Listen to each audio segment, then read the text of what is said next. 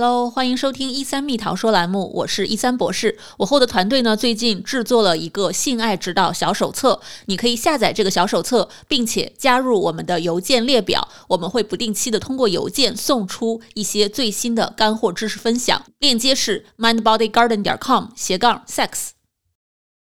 我们都有过自己的校园时代，可能都是美好的记忆。那其实，在美国大学校园里的校园性骚扰和校园性暴力这样的现象呢，发生频率可能比我们想象的要多很多。根据美国这边 AAUW 教育基金会的一项研究，发现，在大学的校园里面，大概有百分之六十二的女学生和百分之六十一的男学生都曾经成为过性骚扰的受害者。我们肯定不想等到事情发生之后才来后悔，才来处理。我们更希望是说，怎么在事情发生之前，甚至从孩子年纪还小的时候，在家庭教育当中，父母就对孩子进行这样的引导。那也希望这样的一些努力能够降低孩子以后成为受害者的风险，或者帮助孩子了解，如果周围的朋友受到了性侵犯、性骚扰，该如何去应对。那今天呢，我们一三蜜桃说栏目请到了一位嘉宾 Chris，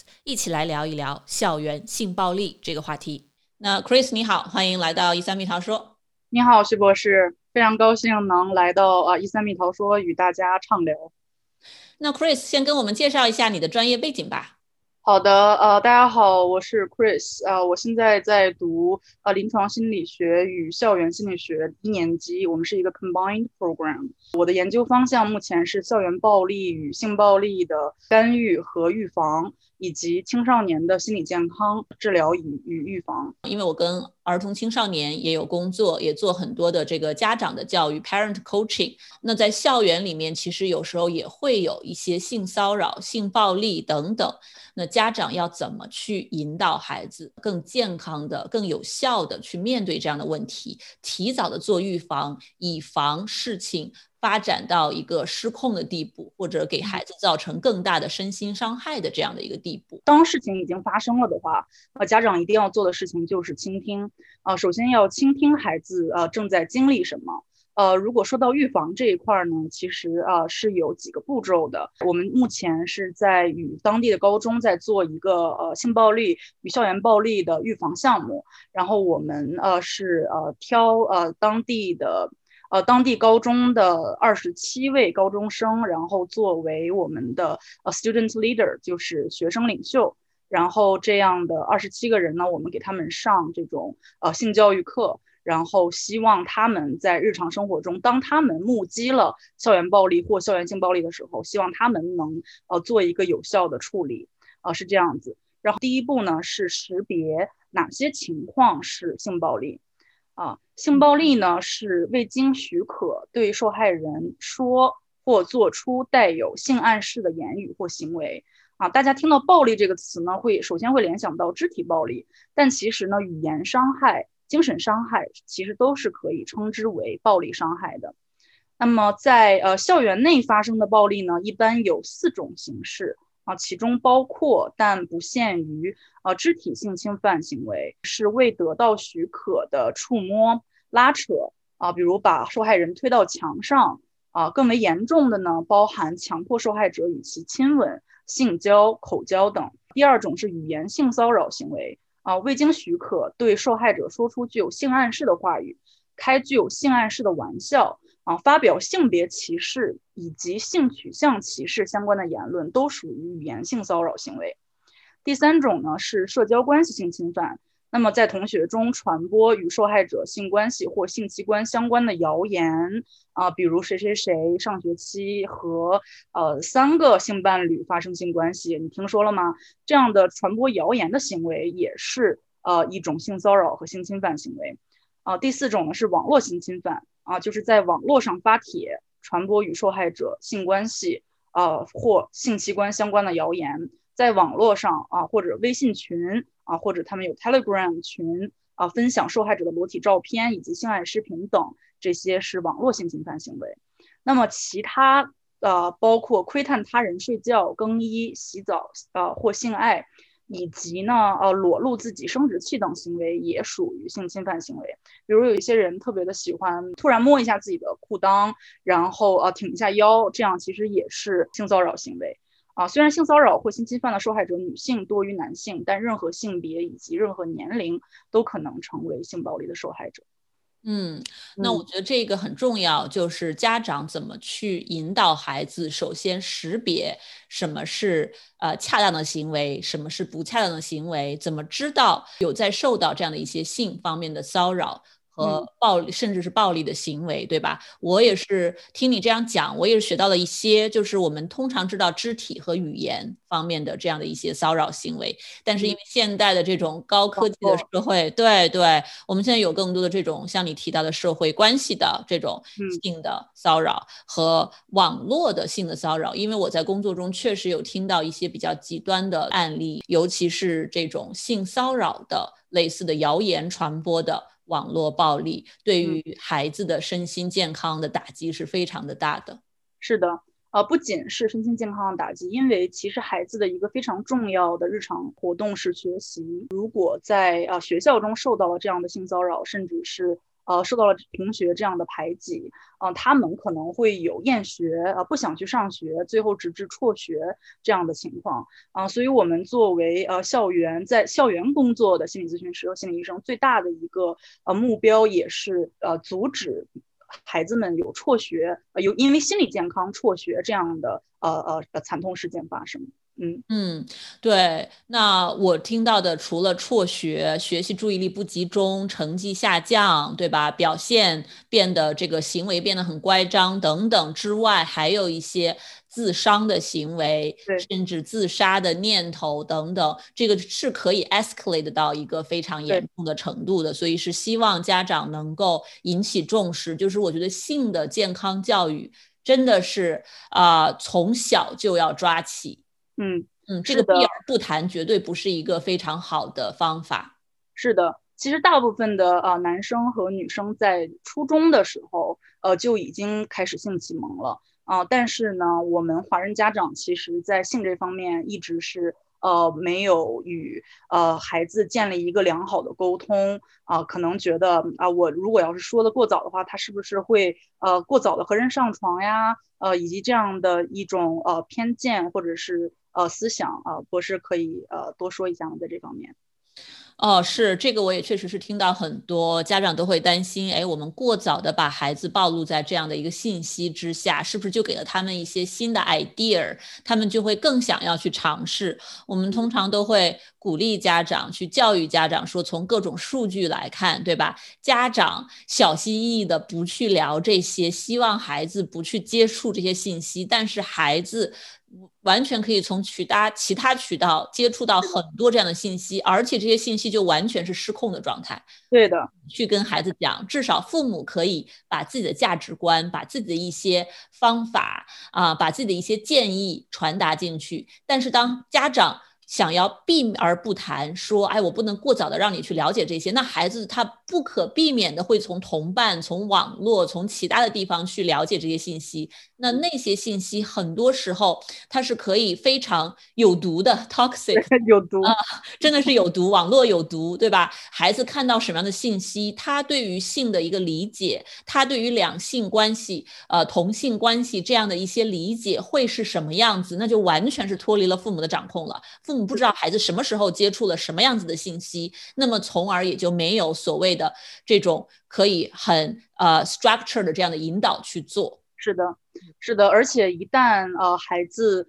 呃呃已经在意识上呃承认并接受了外界接受的信息的话，再让他去呃接受家长的引导，就已经是呃呃呃有一个难处了，因为他们会觉得那别人都是这么说的，那你这样告诉我，我也许会不相信。这样的一个情况，对，而且如果家长去传达的这个态度还不太好的话，对吧？啊，你怎么能说这样的脏话？你怎么能这么想？这是不对的，应该怎么怎么怎么样？那孩子又会很叛逆，这样就就把这个好不容易开启的沟通一下子又给关闭了。是的，是的。而且呢，家长教会孩子识别性暴力呢，是阻止自己孩子或者呃其他青少年成为性暴力呃受害者的第一步，呃，也是在教育孩子，呃，尽管呃很看到自己或者是身边的人或者是在网上的人做上述性暴力的行为呢？呃呃，尽管看到了这些，但是这些行为应该是受到谴责的，甚至是违法的。那么另一方面呢？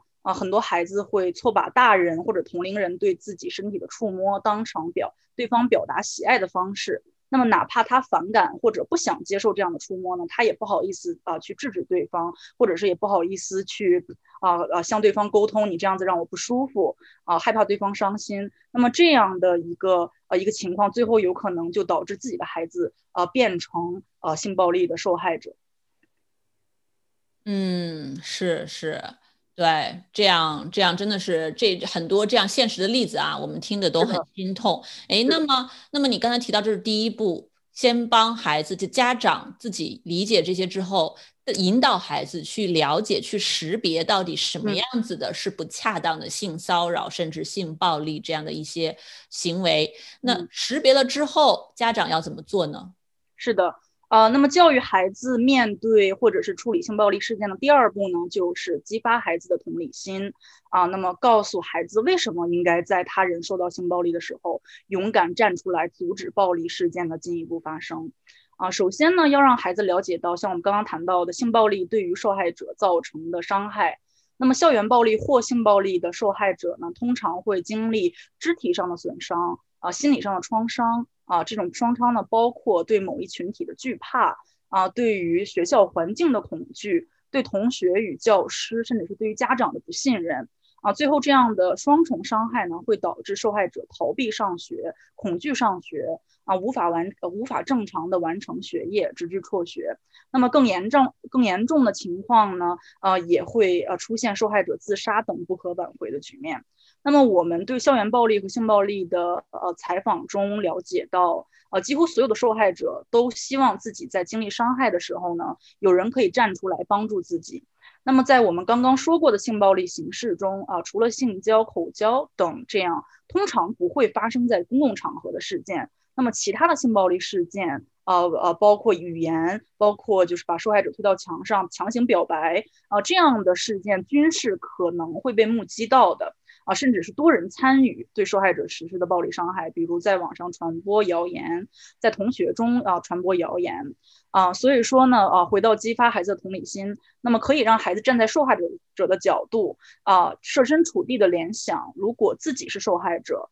或者自己的兄弟姐妹、亲朋好友是受害者，是否希望他人站出来制止上述性暴力行为的进一步发生？那么相关呃调查结果，我们采访也是表明，受害者如果是自己认识的人，那么目击者可能呃会站出来，呃更可能目击者更可能会站出来，呃制止性暴力的进一步发生。嗯，所以就是说，如果孩子自己不是受害者，但是是旁观者或者目睹了或者了解到自己周围的同学朋友有受到这样的性骚扰或者性暴力，那么他们的培养孩子们的这些同理心，帮他们去思考有怎样的一些可以应对的方法上的选择，对于孩子应对这种事件的一些自信心啊和行为方式，可能是很有帮助的。是的。因为在呃这种 rape culture 的这样的一个文化下呢，大部分当我们呃呃遇到这种呃比如说性骚扰事件啊或者是性暴力事件的时候，很多人下意识的就会去呃受害者论，认为是是受害者做了一些呃一些不恰当的、不合适的行为或言语，才导致他遭受到了伤害。那么呃激发同理心，其实可以很大程度上呃避免人们产生这样的受害者论这样的心态。嗯嗯。是的，是的，我知道每次谈到这个话题都会有一些受害者论啊，这个就会有一些 blame game 呀，谁的错呀，什么什么的这样子。OK，嗯，是的。好，那么呃，所以这个就是父母可以做的，呃，还有其他父母们可以引导孩子的地方吗？是的。呃，刚刚我们谈到了呃如何识别性暴力事件，以及如何呃激发孩子的同理心，让孩子呃能站在受害者的这一边去 support 啊受害者。那么我们接下来可以聊一聊呃就是如何从行为上去制止性暴力的进一步发生。那么一共有四种啊可以制止性暴力进一步发生的呃方法。那么第一种方法呢是直接制止啊直接制止性呃施暴者的行为。或者讲道理啊制止施暴者的行为。比如呢，我看到一位同学在食堂啊试图摸啊另一位同学的大腿，那么我可以直接呵斥啊啊，我们可以呃，我们应该。说一下名字，因为这样子一位同学，另一位同学特别的，呃，特别的长啊。比如说，我看到张三在食堂啊摸同学的大腿，那么我可以直接呵斥张三的行为啊。比如说，请你啊尊重别人，不要再让李四感到不适了啊。或者呢，说我如果看到微信群里面，微信群里面大家在疯传啊新来同学的更衣裸照，那么我们可以在群啊，我可以在群里面直接谴责大家传播他人私照的行为，说请大家把这些照片删掉吧，这样做呢是不对的。如果是自己的照片被大肆传播，你们也会感觉到不舒服吧？啊，或者呢，如果听到同学谈论某某的生殖器，啊，可以说，我觉得你们这样说某某是不对的。如果是自己，啊，如果别人这样说自己的话，你们也会不舒服吧？这样的后果可能是很严重的，可能是对受害者造成伤害的。啊，那么呃，直接制止的行为呢，可能在部分情况下会让目击者感到危险，或者害怕自己成为下一个被霸凌的目标。啊，不知道啊，徐博士在呃工作中是否也遇到了呃这样的担忧啊，或者说呃来访者这样的担忧呢？对，其实直接制止啊，这个行为要看具体的情况，对吧？是的。呃，很多时候大家也会审时度势，看看对自己会不会造成威胁，或者自己的能力是不是足够去制止。关于刚才传播裸照那一点，我还想提一下，我不知道纽约州的法律，但是在加州这边的法律，未成年人用。短信啊，什么网络啊这样的方式传播裸照，不光是一个可以被谴责的行为，它其实是触犯法律的行为。嗯，所以是透只你如果就算你只是一个传播者，你也是可以被处以这个真正的法律制裁的。所以家长在引导孩子的时候，一定要了解当地的相关的法律，跟孩子讲清楚这个行为后果的一个严重性。嗯嗯嗯，是的，嗯。那么，呃，如果大家觉得在某些情况下没有办法直接制止施暴者的行为，或者呃直接制止可能会对自身造成伤害，那么也可以试一试。呃，第二种方法就是转移施暴者的注意力。啊，比如说，如果小明啊对小李揪住了头发，呃，小明小明被小李揪住了头发，那么我看到了之后呢，我可以很焦急的跑过去，啊，跟受害者说，哎呀，你快点去老师办公室吧。他说你昨天的作业和我。一样写跑题了啊！我让我找你啊，我们一起去办公室改一改。那么这样的方式呢，可以有效的避免与施暴者的直接冲突啊，帮助受害者迅迅速的离开现场。啊，再比如呢，啊，在群里面啊，群聊里面，大家聊到某某性器官长得长相很奇怪，或者是发一些呃照片的时候呢，那么我可以发一些搞笑视频啊，或者呃和呃聊一下明天可能要发生的呃期末考试啊或者期中考试，来转移一下大家的聊天主题。这样的话，呃，大家可能呃不会把呃自己的呃攻击对象啊转移到自己的身上。嗯，就是听起来除了直接制止之外，其实还是有很多间接的含蓄的方式可以帮到受害人，尤其是孩子作为一个旁观者的角度。嗯，是的，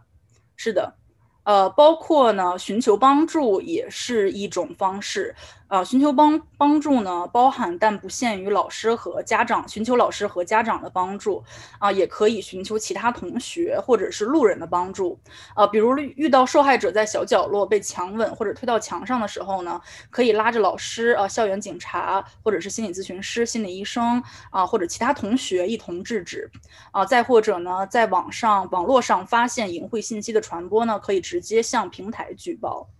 啊。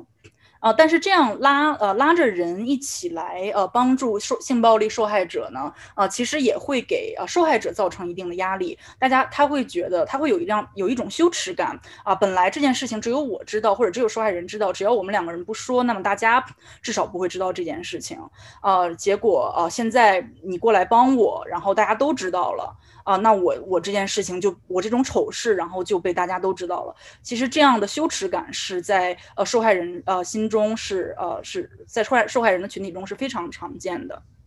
嗯，对，说到羞耻感，我也在想，虽然我们现在更多的是在讲，如果孩子是一个旁观者，对吧？嗯但想想如果孩子是受害人本身，那其实这种羞耻感很多时候，我觉得也是家长可以在。家庭教育的时候，跟孩子谈论性方面的话题和教育的时候，帮孩子，就是说，希望家长不要在这个过程中给孩子额外的施加更多的羞耻感。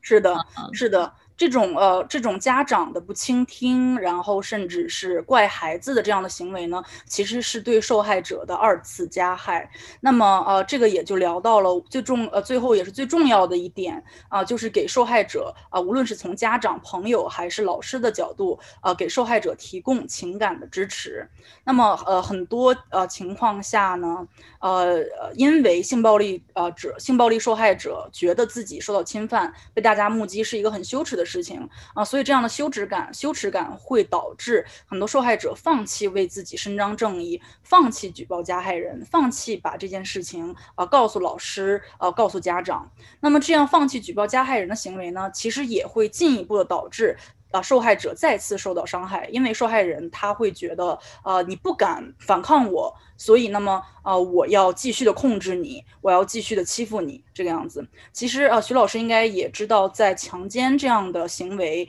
呃，其实性欲，呃，并不是最重要的一个一个一个心理因素，其实最重要的心理因素是，呃，是控制受害人。嗯，是的，是的，控制欲，嗯。对对，对于这样的一些性暴力的主题呢，我们开房还没有仔细的去聊，但是也有人经常的有这个疑问啊，其实并不是说穿的多么暴露引发了一方的性欲，它很多的时候是一种 power struggle，是这种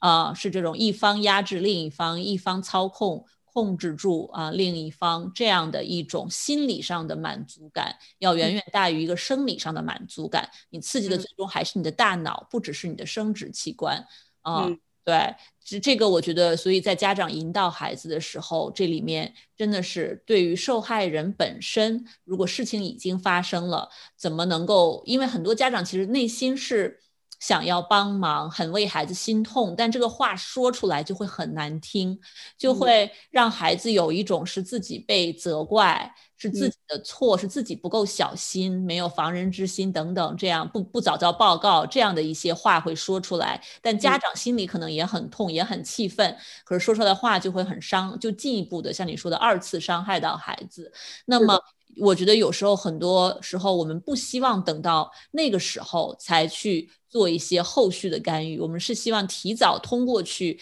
啊引导家长，通过家长引导孩子，提前识别这些，提前能够做好这些心理上的行为上的应对，可以尽可能的预防一些这样不好的严重的性暴力行为的，是校园性暴力行为的一些发生。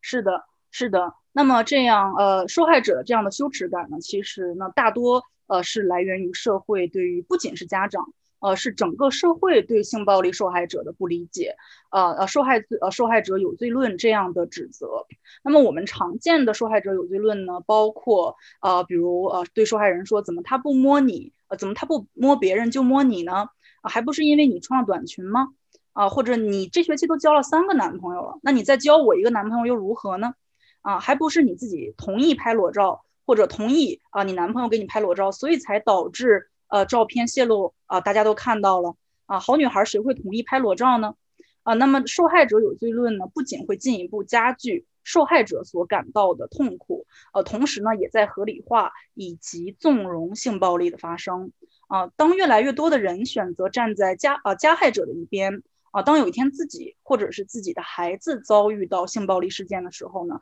也不会有人站出来为自己说话。那么想象一下，我们作为家长或者我们作为老师，如果自己的孩子或者自己班上的孩子被强奸、被绑架啊，大家的第一反应不是谴责犯罪者，不是谴责施加施害者，而是在说啊，就是因为有你这样不负责任的家长和老师，你的孩子啊，你或者你的学生才被绑架或者性侵的。啊，如果不是你女儿穿的太骚，我儿子怎么可能会强奸你呢？啊，强奸你女儿呢？啊，或者如果你的儿子不是同性恋，他怎么可能被人爆菊花呢？啊，如果所以当大家看到受害者有罪论的时候，请自己同时也教育孩子们设身处地的想一下，如果自己是受害者，看到这样的言论该有多么的绝望和痛苦。同时呢，家长呃的受害者有罪论也会呃。疏离家长与孩子的呃父母啊亲子之间的关系。嗯，是的，对，就是我觉得家长如果想要更好的帮助孩子，还是要在这个过程中，呃，自己先做好自己的一些心理工作和反思。那么想想自己到底想传达给孩子怎样的一种价值观，想要孩子用什么样的方法去应对？其实这个在家里都可以做一些小的角色扮演呀，是的，是的，小的对话的练习呀，对的。或孩子感觉比较内向。然后家长有这方面的一些担心，那可以提前预演一下啊，你怎么去跟家长说，怎么去跟老师说，怎么及时的求助，可以做一些什么？你有没有？你周围有没有啊很好的你很喜欢的朋友啊，对吧？他们会不会支持你啊？就是就是不管是怎样，就是我觉得这种预演，这种呃提前的一些探讨和讨论，其实你你说我们讨论过，那孩子心里至少就有一个记忆，有一个底儿在。那比他突发情况，然后完全啥啥啥，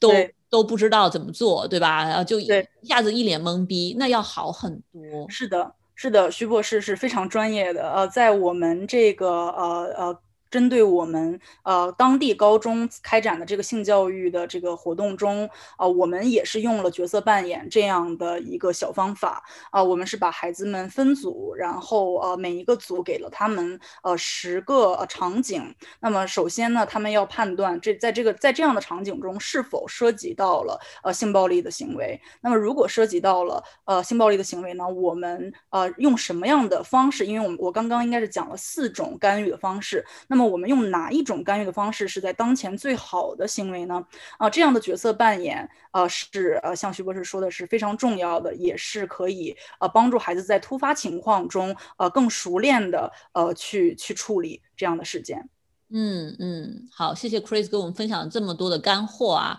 那我们这个在。录制的最后一会儿会开放大家答疑。那在我们节目录制的最后，不知道 Chris 啊分享了这些干货之后，结合你自己的一些工作经验和对你工作当中的一些家长孩子的了解，你最后有没有什么想特别对于家长们啊去去说的这样的去传达的这样的一个 message？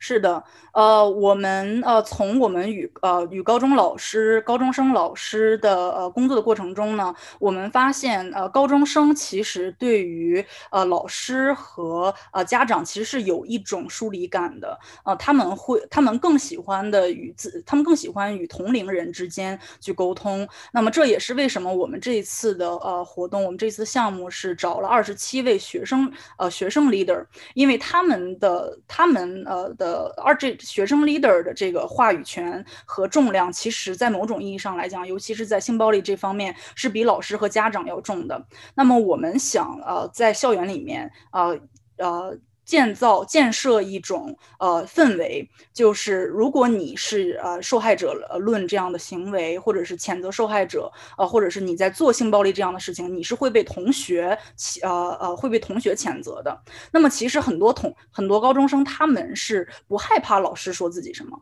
他们也不害怕家长说自己什么，但是但是他们很害怕同学之间对自己是有看法的。所以当越来越多的学生啊有呃有这样的呃正确的性暴力。的这样的一个呃面态度啊，有这样的保护受害者这样的态度的话呢，呃，越来越会导呃会引导越来越多的呃他身边的人啊也站在受害呃也站在受害者的这一边。这就是为什么我们这一次的呃性呃性教育主题主要是呃不是成年人，而是自而是高中生。这也是为什么我呼吁啊我和徐博士呼吁家长们啊对孩子进行呃性教育。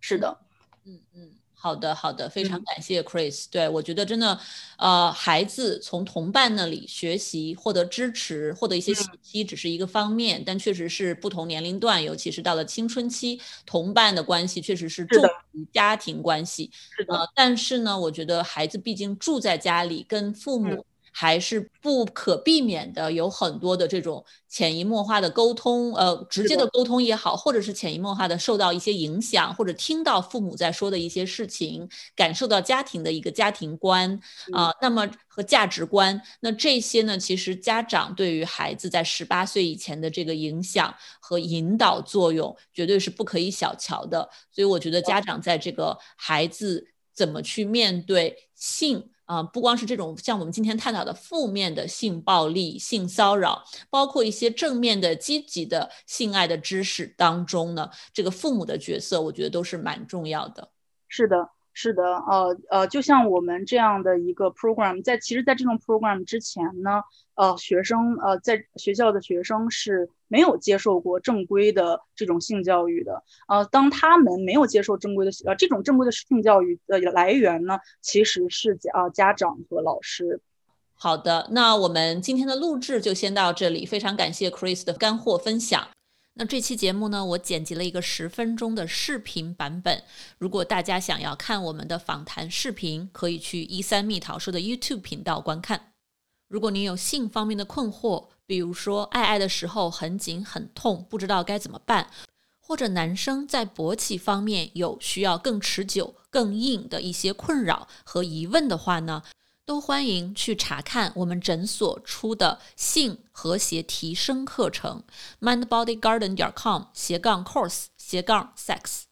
我们硅谷一三心理诊所的几位博士们呢，也制作了一系列其他的课程，比如说睡眠改善课程、亲子育儿的课程，还有职场胜任力的课程，包括情绪管理、压力应对等等各种课程。所以大家如果有需要，都欢迎来我们的网站 mindbodygarden 点 com 斜杠 course 查看我们现有的课程。那我在这里呢是非常非常感谢各位听众们、观众们啊，对我们一向的支持和喜爱。我后台收到了非常多的听众来信。我看了之后呢，真的是非常非常的感动，也真的是觉得我们在做这件事情，做这样的一个性科普的公益活动是非常有意义的。那也希望我们之后制作的一系列的节目呢，能够更好的帮助到大家，解答大家的一些困惑。如果大家在性方面有任何的疑问，都欢迎来信告诉我。我的邮箱是一山 y i s h a n at mindbodygarden 点 com。那我们这期的一三蜜桃说栏目就到这里啦，我是主持人一三博士，那我们下期再见，拜拜。